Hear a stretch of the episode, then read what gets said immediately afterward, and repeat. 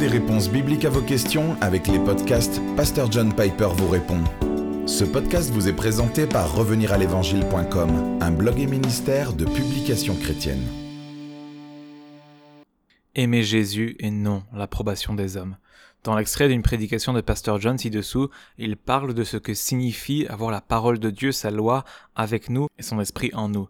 La présence du Saint-Esprit change tout dans l'obéissance du chrétien. Le résultat, vivez de l'approbation de Dieu et non de l'approbation des hommes. Voici ce que Pasteur John a dit dans une prédication en 1999.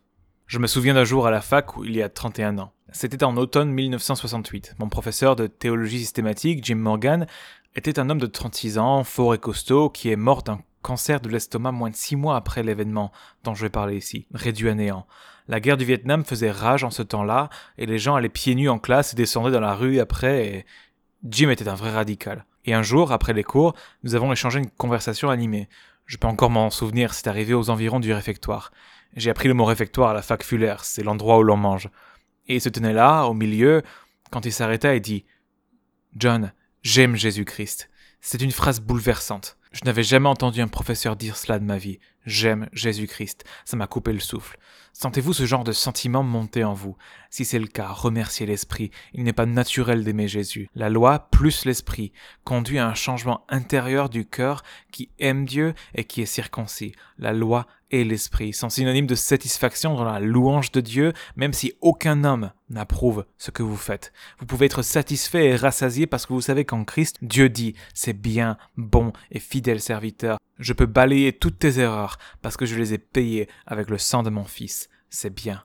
N'est-ce pas merveilleux de savoir que même nos bonnes actions contaminées par le péché vont être louées par Dieu? C'est formidable. Vous n'avez pas besoin de produire une action parfaite pour obtenir la louange de Dieu, parce que si vous y parveniez, la louange de Dieu n'existerait pas. En effet, aucun acte parfait ne pourra jamais être réalisé avant qu'en un clin d'œil nous soyons transformés à l'image de Jésus. Mais toutes les petites ou grandes souillures mêlées dans les bonnes choses que vous faites sont brûlées dans le feu du calvaire pour que ce qui reste soit digne de louange et sachant que vous aurez un sourire éternel et qu'il y aura cette joie mutuelle sans fin qui satisfait tant le cœur du saint.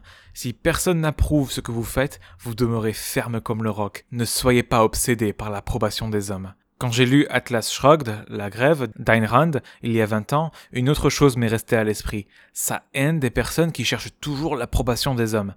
Je partage ce sentiment, pas contre les gens, mais contre ce concept. C'est-à-dire toujours choisir ce que vous faites et ce que vous dites, non pas à cause de sa valeur intrinsèque face à Dieu, mais parce qu'un moi, taillé sur mesure, est présenté en fonction de ce que les autres vont en dire ou en penser.